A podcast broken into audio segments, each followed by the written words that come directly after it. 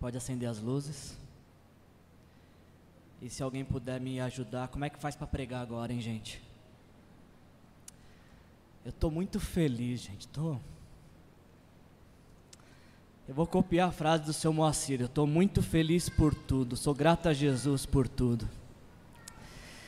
E como é prazeroso poder, de alguma maneira, ter uma pequena parcela e, e participação nesta, nesta obra que o Senhor Jesus começou neste, neste lugar há tantos anos. A gente celebra hoje 44 anos de vida e esses 44 anos que celebramos só é possível celebrar porque de alguma maneira Deus nos ajudou, porque de alguma maneira Deus esteve à frente. Nunca foi por nós, nunca foi por nosso esforço, por nossa competência, por nossa capacidade, por nossos recursos, mas única e exclusivamente por Deus, pela graça de Jesus. Como eu falei para vocês, eu espero que vocês tenham ficado bem, bem curiosos e esse primeiro vídeo tenha de alguma maneira aguçado vocês, colocado doce na boca de vocês para que vocês possam ah, depois ver o vídeo completo e não apenas ver, mas também compartilhe. Compartilhe esse vídeo porque eu acho que, que muitas pessoas precisam conhecer a nossa história. Nós vivemos num mundo tão, tão desprovido de esperança, um mundo onde tantas pessoas desistem com tanta facilidade das coisas. Eu acho que, que exemplos como esse de perseverança precisam ser reverberados. Pessoas precisam acreditar que vale a pena persistir. Pessoas precisam acreditar que vale a pena perseverar. Pessoas precisam acreditar que vale a pena fazer parte de uma família chamada família de Deus. E como o Rômulo disse, na verdade eu disse, ele copiou, uh, encontrarmos um lugar onde a gente pode envelhecer juntos. Eu queria contar rapidamente uma história para vocês, a história da nossa igreja. A gente também tem vídeos.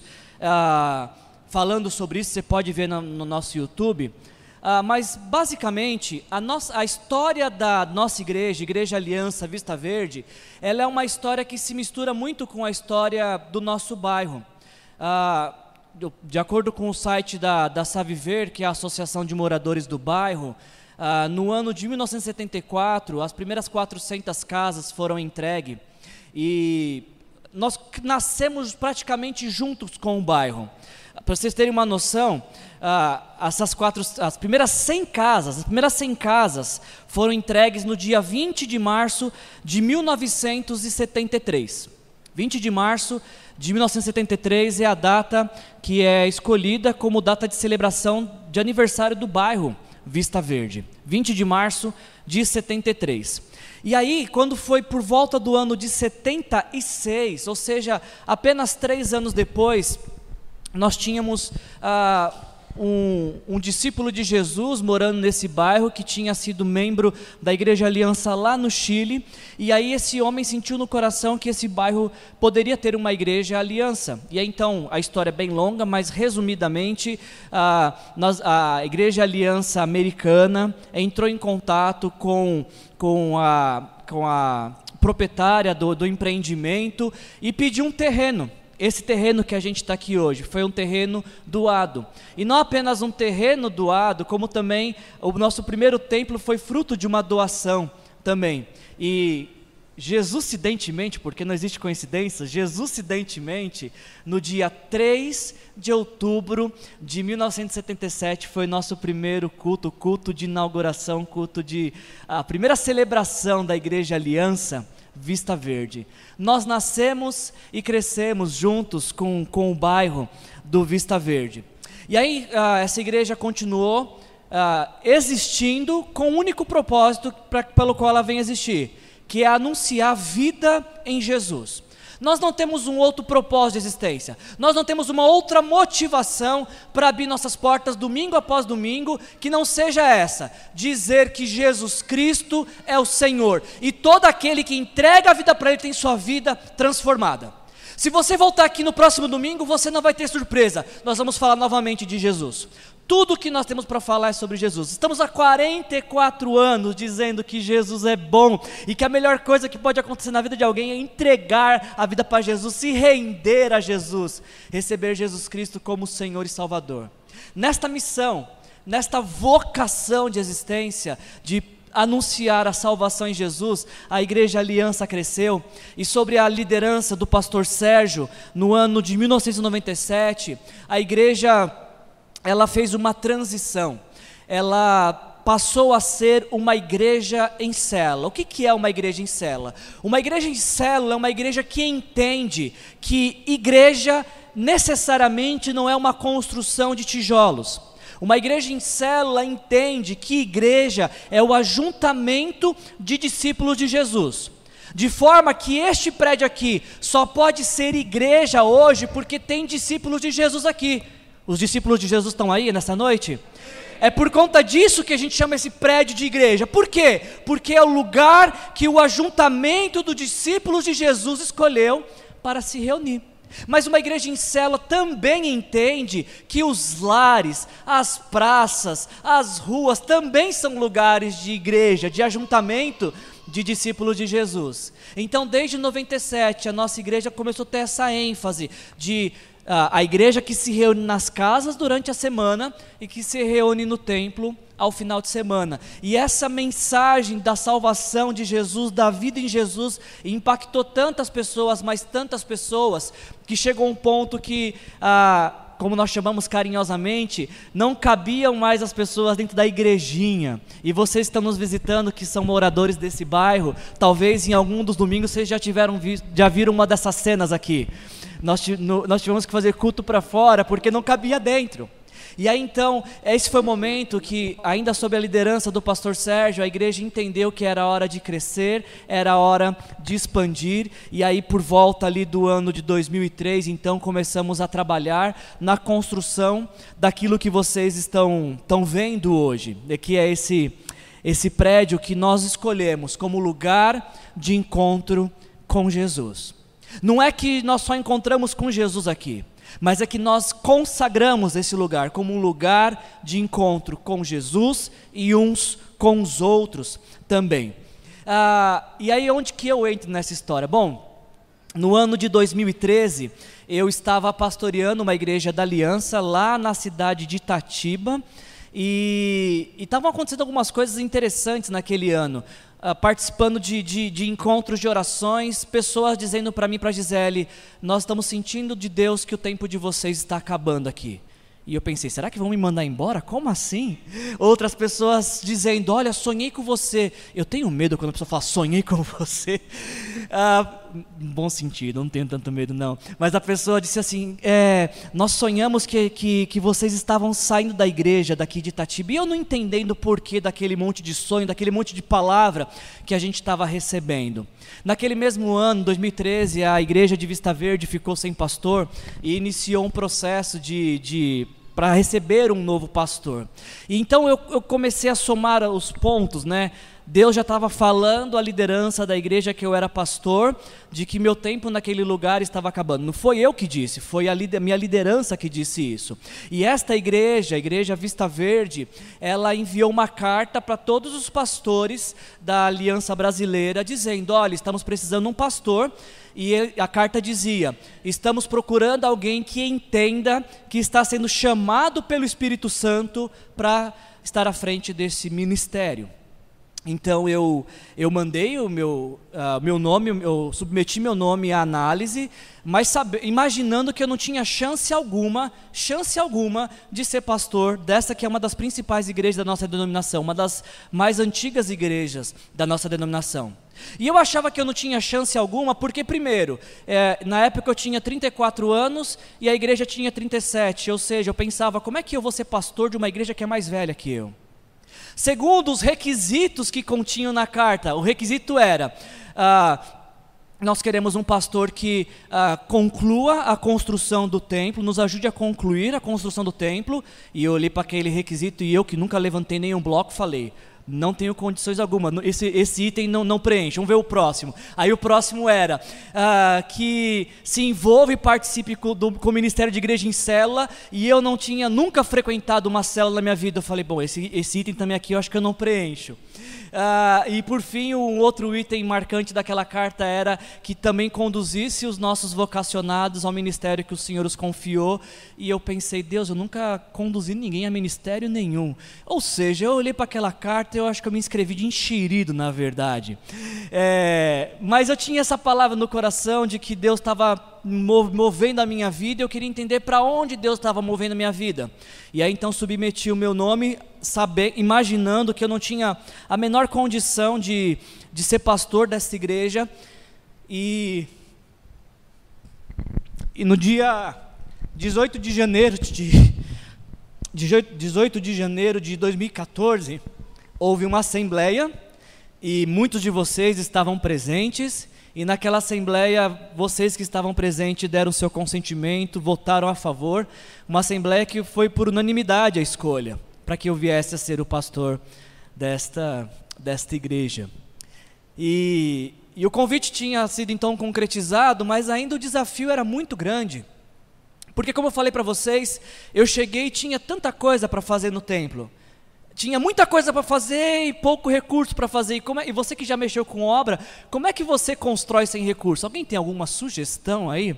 Como é que você reforma, constrói, termina, conclui uma obra sem ter recurso algum? Não tínhamos. E eu, eu, eu, vinha trabalhar aqui na igreja, eu, olha, eu vinha orar aqui, e eu olhava aquele chão vermelho que era a alegria das mães, que deixava as crianças tudo com o joelho vermelho. A Gisele, já ligeira, ela passou a mandar as crianças para a igreja de calça branca, porque chegava em casa, colocava na cândida, não tinha problema. E, e parecia um sonho tão distante, parecia ser algo tão, tão, tão distante da nossa realidade, parecia um sonho que não ia chegar. Bom, Passado oito anos, de janeiro agora, dia 18 de janeiro, eu completo oito anos do Ministério Pastoral aqui em Vista Verde. E como falei no, no vídeo, metade, mais da metade, na verdade, do meu Ministério Pastoral eu passaria a ter desenvolvido aqui nesta igreja.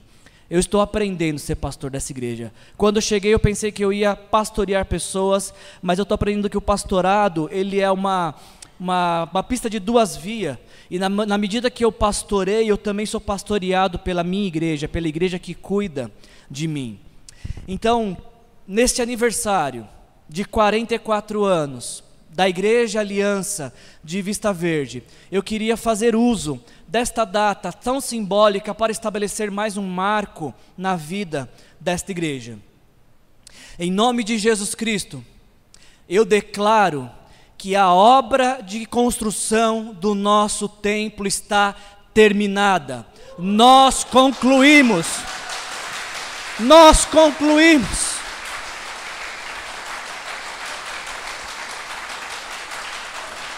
Em nome de Jesus, a construção acabou.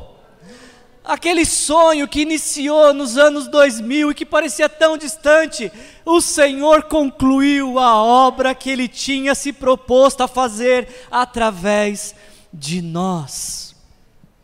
Está concluída a nossa obra. Agora, é importante que eu diga, é importante que eu diga uma coisa, duas na verdade. A primeira delas é que quando eu digo e declaro que a partir de agora podemos dizer que nós terminamos aquele projeto que iniciamos no início dos anos 2000, embora isso esteja concluído, não significa que a gente não tem coisas para fazer. Mais uma vez, você que já mexeu com reforma, você sabe que sempre tem uma, uma um acabamentozinho que dá para fazer, coisas novas para fazer, mas a, o projeto que nós nos propusemos a construir terminou. Nós concluímos. Esse é um ponto. E o segundo ponto, e esse é o mais importante, a obra foi concluída, mas a nossa missão continua. Nós concluímos a obra de construção, mas a missão que Deus nos confiou de tornar Jesus Cristo conhecido, essa continua a todo vapor. Nessa nós continuamos engajados e, e totalmente comprometidos com a mesma missão que foi lá de 3 de outubro de 77, dizer que em Jesus Cristo há perdão para os pecados e promessa de vida eterna para todos aqueles que se rendem a Ele e o recebem como Senhor e Salvador. Sendo assim, sendo assim, desse mês que para nós é um mês festivo, nós vamos estar fazendo esta série de mensagens. Esta é a nossa igreja. E nesse mês de outubro, eu gostaria, como pastor dessa igreja, apresentar a nossa igreja para vocês. Para vocês que nos visitam e que a gente gostaria muito que voltassem, mais uma vez, obrigado a cada um de vocês que estão nos visitando hoje. Fazer aniversário só faz sentido sem convidado. E porque vocês estão aqui, a nossa festa hoje é especial. Obrigado, vocês que nos visitam. Para vocês, eu quero falar da nossa igreja.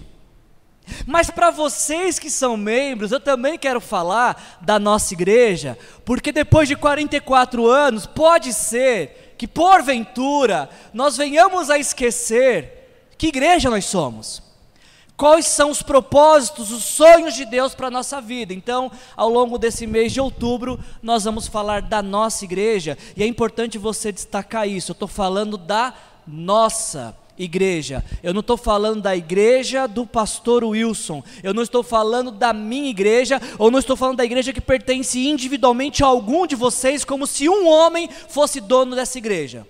Eu estou falando da nossa igreja, porque esta igreja, ela pertence a Jesus Cristo e Jesus concedeu esta igreja para que seus discípulos anunciem a salvação. Então, é a nossa igreja. E na medida que a gente está pregando isso essa série esse mês, a minha expectativa é que você, que principalmente que é membro dessa igreja, se atente para isso. Você que é membro dessa igreja, principalmente, há um lugar para você dentro desse corpo, há um, um, um, papel a ser desempenhado, há uma responsabilidade a ser assumida. E para essa festa, para esse dia festivo hoje, eu recebi uma palavra que creio que tem vindo, tenha vindo do Senhor. O tema que a gente vai refletir hoje é esse aqui: um novo templo para um novo tempo. Um novo templo esse aqui que nós concluímos para um novo tempo, o tempo que está diante de nós.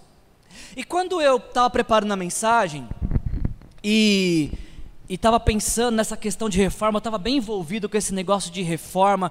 A gente estava produzindo esse vídeo e aí começamos a, a procurar um monte de foto e eu comecei a, a viajar nessa questão da reforma, da conclusão do templo é, eu pensei, eu estava começando a me preparar para compartilhar uma mensagem com vocês. Vocês que têm o hábito de ler a Bíblia, quando o assunto é reforma dentro da Bíblia, qual é primeiro, os primeiros nomes que vem na sua cabeça? Geralmente você pensa nisso. Reforma é sinônimo de Neemias, de Esdras, de Ageu. E, e pensando especificamente em Ageu, quando eu pensei nesse tema que o Senhor me deu, um novo templo para um novo tempo, e eu pensei nessa data que a gente ia celebrar a conclusão da nossa reforma, eu estava me direcionando para estudar o texto de Ageu, para meditar nesse texto e ver que palavra o Senhor ia dar para nós.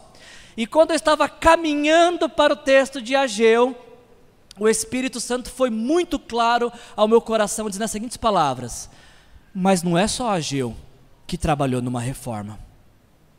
E eu fiquei pensando naquelas palavras que o Senhor falou ao meu coração e fiquei pensando, mas quem mais Deus levantou para trabalhar numa reforma? E aí o Espírito Santo soprou esse nome ao meu coração: Zacarias. E aí eu lembrei um pouquinho do vídeo que a gente vai inclusive lançar amanhã, você não pode perder amanhã, conheça a sua Bíblia, o livro de Zacarias. Eu pensei, mas Zacarias é um livro com tanta alegoria, como é que... Eu nunca fiz nenhuma pregação em Zacarias, essa vai ser a primeira. E o Senhor foi muito claro comigo que esse era o texto que, que, que deveríamos compartilhar nessa noite. Então, eu vou meditar com vocês nessa noite é, no texto de Zacarias, capítulo 4, versículos de 1 a 10. E vamos juntos buscar entender a palavra de Deus para nós nesta noite através dessa meditação. Se você está com a sua Bíblia, você pode abrir lá em Zacarias, é lá para o final do, do, Velho Testamento. Se você quiser começar pelo Novo Testamento, a, chegar, a começar em Mateus e voltar algumas páginas, eu acho que é o caminho mais curto para chegar em Zacarias. Zacarias capítulo 4, um novo templo para um novo tempo. Se você não trouxe sua Bíblia, não tem problema, nós vamos estar projetando o texto aqui também. Abra o seu coração. O Senhor quer falar comigo e com você desta forma, em nome de Jesus. Depois, ou seja, depois de outras visões que Zacarias já estava tendo, depois o anjo que falava comigo tornou a despertar-me, como se desperta alguém do sono, e me perguntou: O que você está vendo? Preste atenção no que Zacarias estava vendo. Tente visualizar isso. O que você está vendo?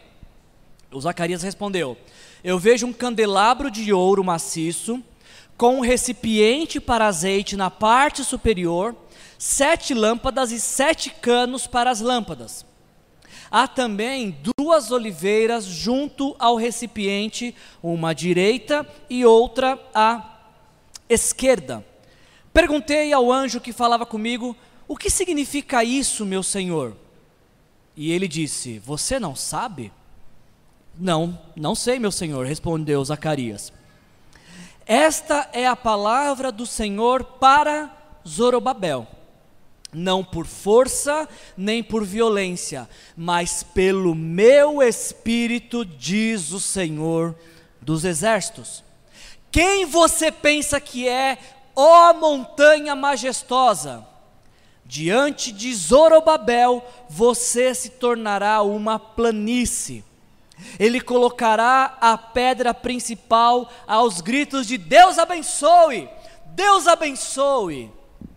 Então o Senhor me falou: as mãos de Zorobabel colocaram os fundamentos desse templo, suas mãos também o terminarão. E assim saberão que o Senhor dos exércitos me enviou a vocês. E por fim, pois aqueles que desprezaram o dia das pequenas coisas, terão grande alegria ao verem a pedra principal nas mãos de Zorobabel.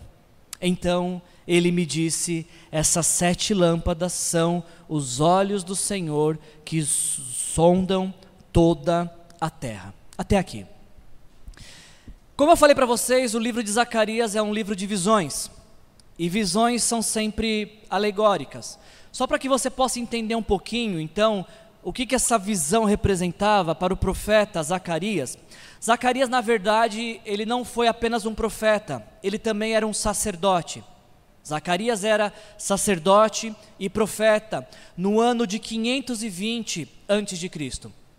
E Zacarias, ele é chamado por Deus para profetizar num período em que o povo de Deus está voltando do exílio da Babilônia para reconstruir a cidade de Jerusalém e o templo de Deus que haviam sido destruídos por conta da guerra contra os babilônios.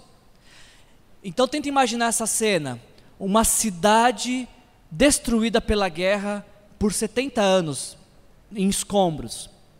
Um povo voltando de um período de escravidão para reconstruir uma cidade cheia de entulhos e um templo também cheio de entulhos. Esse era o cenário que Zacarias foi chamado para profetizar. Mas não apenas havia essa questão do cenário social, havia também um problema ah, de, op de oposição, porque os samaritanos, que eram um povo inimigo dos judeus, eles se opuseram à obra do templo, da reforma do templo. Os judeus estavam reformando o templo, já com suas dificuldades de poucos recursos e muito trabalho a ser feito. E, e, os samaritanos foram falar com o rei Dário da Pérsia, dizendo: Olha, rei, esse povo é um povo rebelde, o povo judeu. Se o Senhor permitir que eles reconstruam o templo, isso vai dar força para eles se rebelarem contra o Senhor.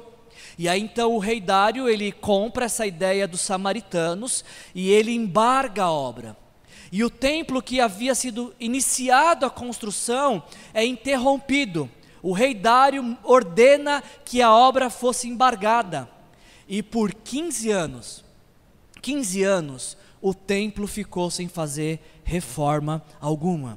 Dentro de uma cultura onde o templo tem um significado muito importante de culto a Deus, ficar 15 anos sem um templo é ficar praticamente 15 anos também sem cultuar a Deus. E aí então, Zacarias, como profeta de Deus, junto com Ageu, Zacarias e Ageu desenvolveram esse ministério no mesmo período e com o mesmo propósito. Eles se deparam com um problema social, que, que é reconstruir uma cidade pós-guerra, eles se deparam com um problema político, a obra foi embargada, e não bastasse oposição, problema social e político, ainda tem a questão do próprio povo, porque depois de 15 anos, o povo já não queria mais reconstruir templo. Depois de 15 anos, cada pessoa daquele povo, do povo de Deus, foi reconstruir sua vida. O povo começou a reconstruir casas e, e, ajeitar essas casas e tornar a vida mais confortável, mais agradável. O povo começou a se inclinar para as demandas de suas vidas. E o templo abandonado, a, a obra de Deus largada.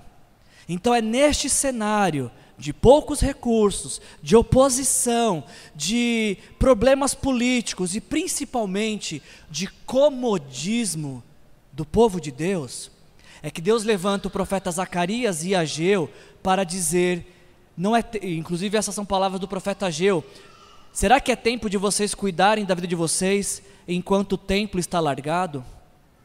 E aí então diante do ministério do profeta Ageu e Zacarias, o povo retoma a obra e começa a reconstrução do templo.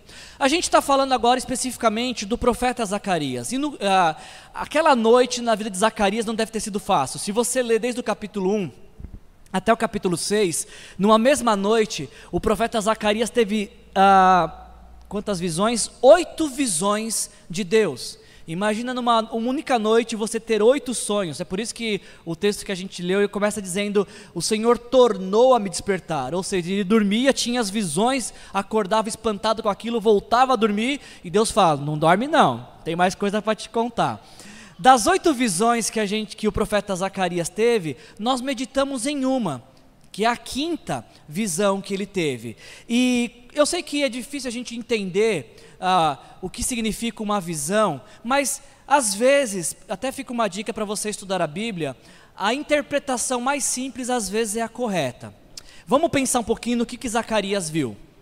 No texto que nós lemos, Zacarias ele viu um candelabro, mas esse candelabro era um pouco diferenciado porque ele tinha um recipiente no meio, aonde era depositado azeite ah, deste, ah, desse recipiente do meio saíam canos que abasteciam as velas, e duas oliveiras, não sei se você sabia, mas o azeite é produzido pelas oliveiras. Essas duas oliveiras derramavam azeite continuamente, para que continuamente ah, essas, esse candelabro ficasse aceso. Vamos pensar uma coisa rápida aqui para a gente entender essa visão que Zacarias teve. Ah, pergunta número um: para que serve um candelabro? Se você falar que é de enfeite, eu vou ficar chateado com você, hein? E possivelmente você é tão, tão Nutella quanto eu, que cresceu dentro de um apartamento e nunca viu uma lamparina, nunca viu um lampião, nem mesmo um candelabro. Ah, pode se usar de enfeite, tá? Se você tem um enfeite em casa, não precisa tirar não. Ah, eu fui na igreja lá, o Wilson falou que não pode usar. Pode usar de enfeite, não tem problema. Mas a principal função de um candelabro não é enfeitar uma sala. Qual que é a principal função? Iluminar, trazer luz.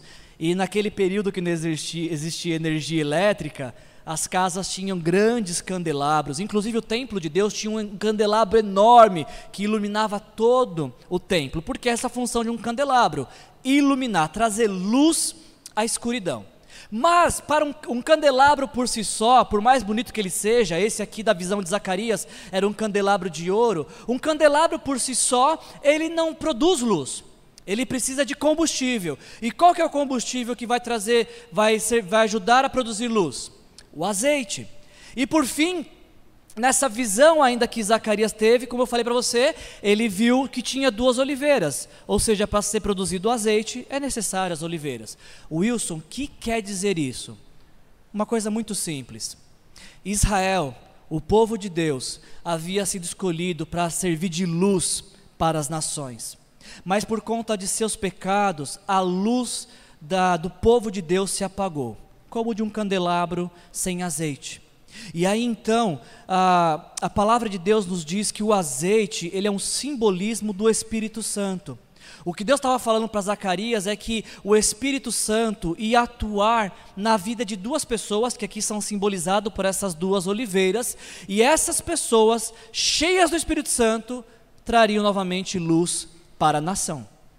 Essa é a interpretação da visão. E essas duas pessoas a gente vai descobrir mais para frente na leitura do livro de Zacarias que essas duas pessoas, representadas por duas oliveiras aqui, era o, o, sacer, o sumo sacerdote Josué e o governador Zorobabel. Essa é a interpretação dessa visão. Agora a parte mais importante, que é o motivo pelo qual você vem aqui. O que que isso tem a ver com a gente? O que que essa visão de Zacarias de uma luz que estava apagada mas que foi acesa graças ao combustível do Espírito Santo. O que, que isso tem a ver com a Igreja Aliança Vista Verde no seu aniversário de 44 anos? Eu tirei três lições para nós desse precioso texto que eu queria compartilhar com vocês. Primeira delas, eu queria que você repetisse após mim para você decorar, por favor. Repita comigo. A obra de Deus é realizada por pessoas. A obra de Deus é realizada por pessoas.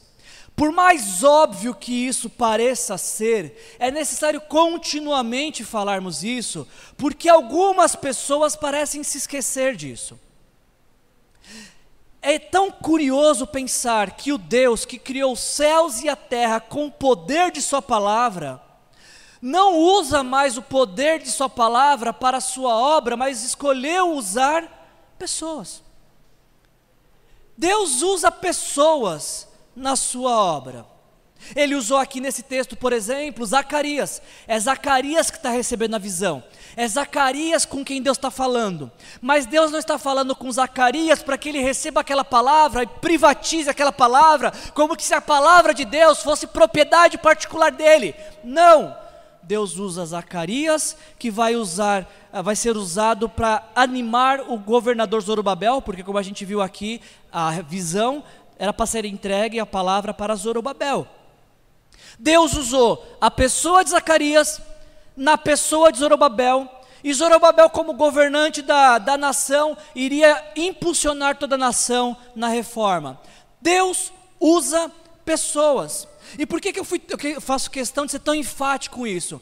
Porque nós vivemos em um tempo onde muitos têm se rendido a uma idolatria de considerar a igreja como lugar de prestação de serviço religioso, como um lugar onde você vai para assistir, vai para curtir, vai para receber. Desculpa, mas o lugar de receber, curtir, aproveitar, não se chama igreja, se chama clube, se chama parque, se chama fraternidade, qualquer nome. Igreja não é um lugar que se recebe, é um lugar que se dá, que se doa, que se entrega.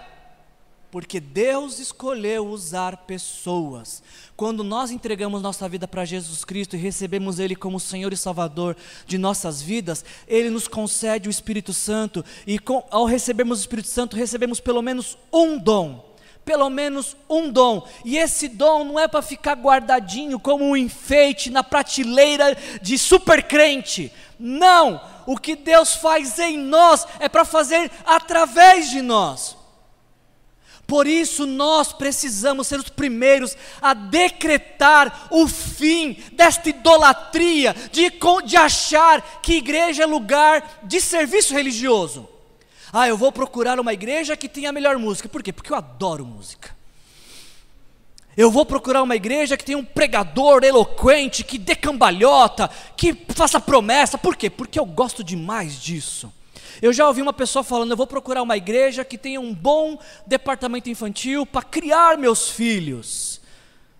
Você entendeu completamente errado o plano da paternidade, porque se você delega a paternidade para alguém, você entendeu muito errado o que significa ser pai.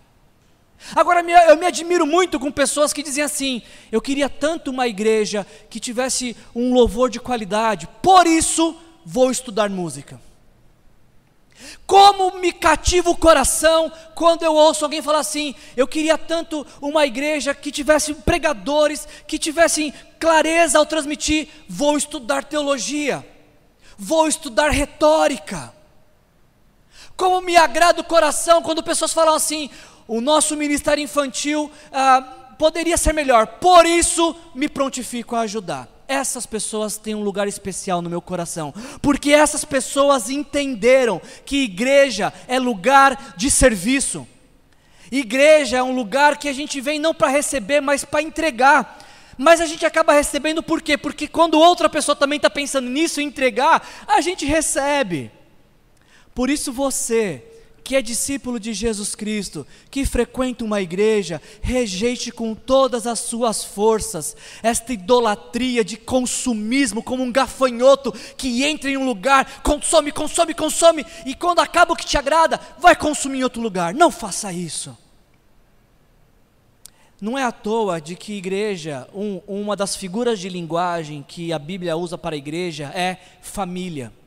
E a gente não sai indo de família em família. Família, a gente é família, a gente permanece, e a gente cuida, e a gente serve e é servido, porque somos família. A obra de Deus é realizada por pessoas. Outra lição que esse texto me traz muito proveitosa é essa. Repita comigo: a obra de Deus é realizada por pessoas cheias do Espírito Santo. É verdade que Deus escolheu usar pessoas para sua obra. Jesus, mesmo quando vem ao mundo, ele poderia muito bem sozinho anunciar o reino de Deus, depois de três anos, morrer crucificado pelos nossos pecados, ressuscitar, ir aos céus e que o Espírito Santo ministrasse ao coração de cada pessoa. Podia, não podia? Mas Jesus não faz isso. Ele escolhe doze discípulos e ministra na vida desses homens e os empodera com o Espírito Santo. Por quê? Porque a obra de Deus é realizada por pessoas, mas não por qualquer pessoa. A obra de Deus é realizada por pessoas cheias do Espírito Santo. Por quê? Porque somente cheio da virtude de Deus é que é possível servir a Deus. Não é à toa que Jesus colocou o Espírito Santo dentro de nós. É para que com o Espírito em nossas vidas, possamos produzir o fruto do Espírito, que vai servir de alimento para outras pessoas, e para que possamos fluir nos dons do Espírito. E os dons do Espírito Santo não são para nossa demanda, ninguém usa o dom do Espírito Santo para si próprio e para o outro. É mais fácil Deus pegar uma pessoa que não tem capacidade alguma e capacitar essa pessoa com o poder do Espírito Santo do que Deus pegar uma pessoa muito competente, cheia de recursos, mas vazia do Espírito Santo. Quando Deus escolhe usar alguém, Ele não olha para competências, Ele não olha para capacidade.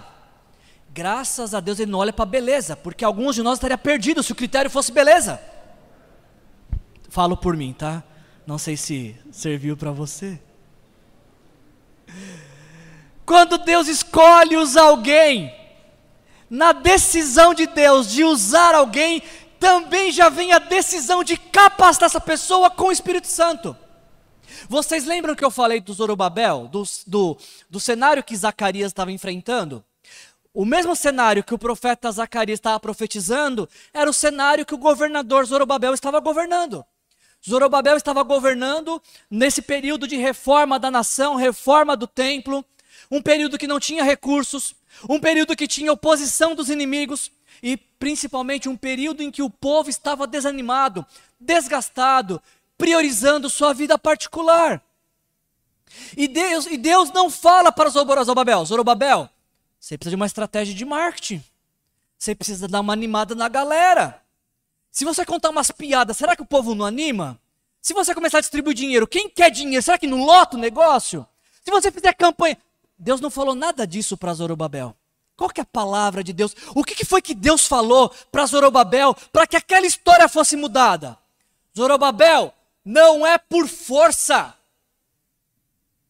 não é pela sua competência que esse cenário de destruição vai mudar.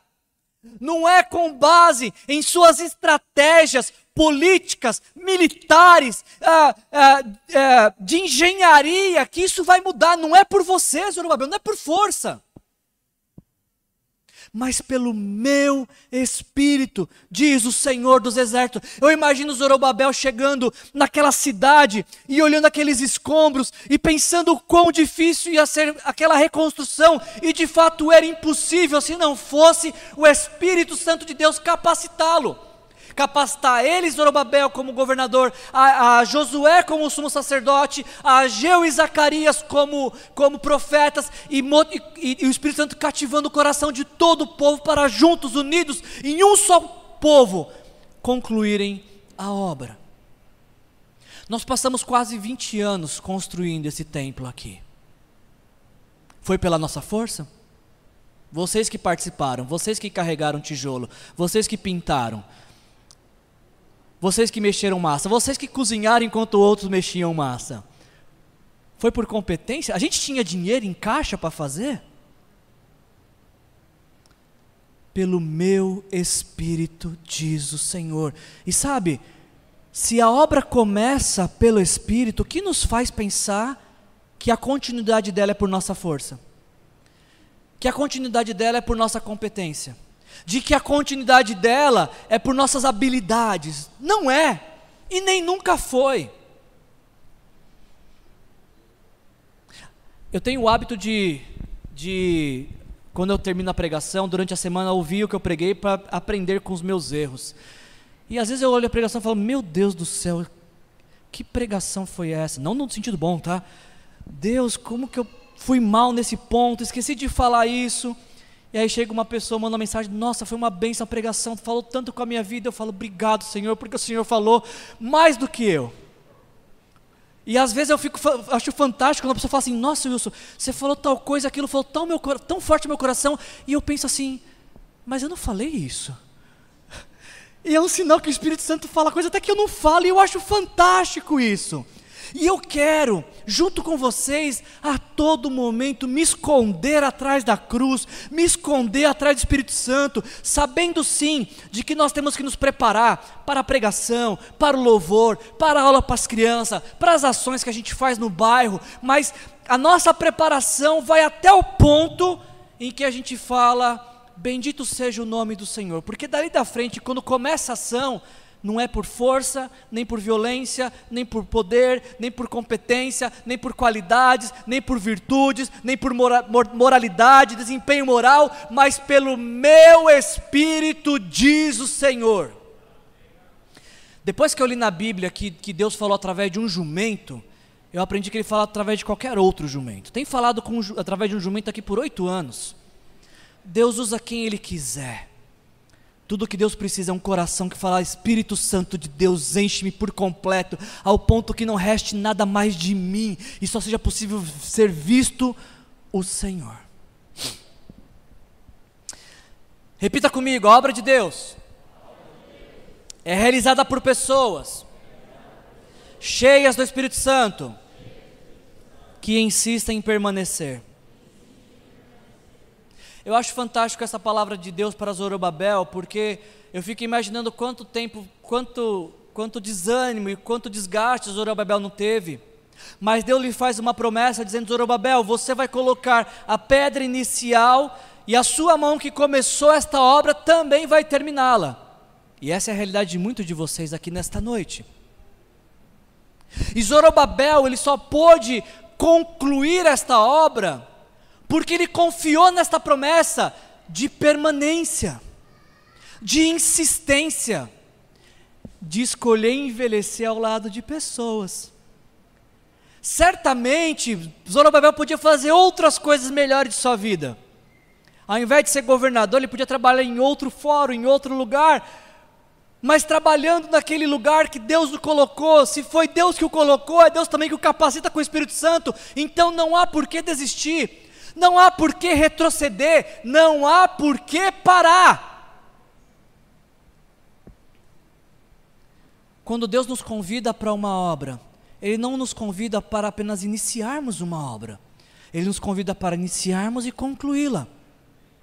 E, e sabe, gente, quando eu penso em tempos difíceis que nós tivemos, E todas as vezes do, que, dos tempos difíceis que tivemos, nunca, eu queria abrir meu coração para vocês, em nenhum momento, em nenhum momento eu pensei em sair dessa igreja. Não foi que foram oito anos fáceis. Aliás, teve alguns que, misericórdia, só pelo sangue de Jesus Cristo. Mas, diante das maiores crises que nós tivemos, sabe o que eu lembrava? Daquele 2013, onde pessoas estavam me falando: Deus tem um plano para você, Deus está mudando os seus passos, Deus está te conduzindo. Nos piores momentos da nossa história, eu lembro de 2014, de uma assembleia que me escolheu por unanimidade. Eu, eu, lembro de inúmeras palavras e promessas de Deus que eu, que eu estou no lugar que eu deveria estar. Então, quando porventura alguém até brinca e fala assim: Nossa, não sei como é que você não saiu. A resposta é: Não tenho para onde ir. E não é não tenho para onde ir porque me faltam alternativas. Não tenho para onde ir porque estou no melhor lugar que poderia estar, que é no centro da vontade de Deus. E o que me move não é circunstâncias, o que me move é convicção. Por isso é importante que o nosso coração seja nutrido de convicções do que Deus nos chamou para fazer.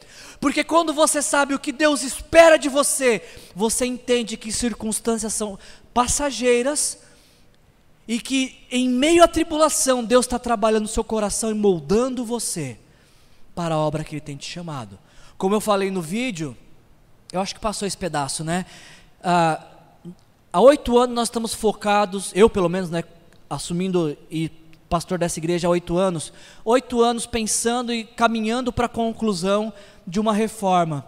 Mas hoje com a reforma com, completa, eu percebo que quem estava sendo reformado era eu.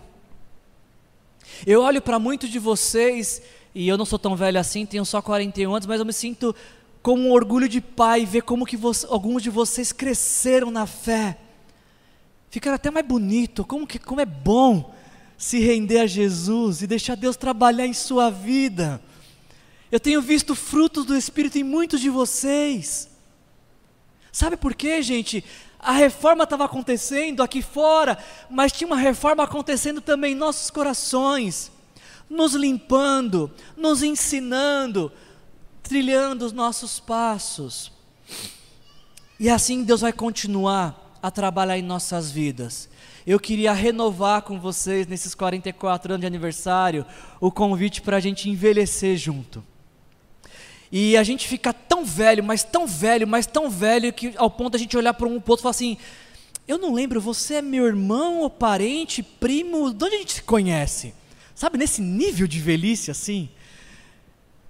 Um nível de velhice que a gente vê os nossos filhos e os filhos dos nossos filhos crescendo juntos, de repente ocupando lugares que hoje a gente, desempenhando funções que a gente desempenha porque a obra de Deus é realizada por pessoas cheias do Espírito Santo que insistem em permanecer.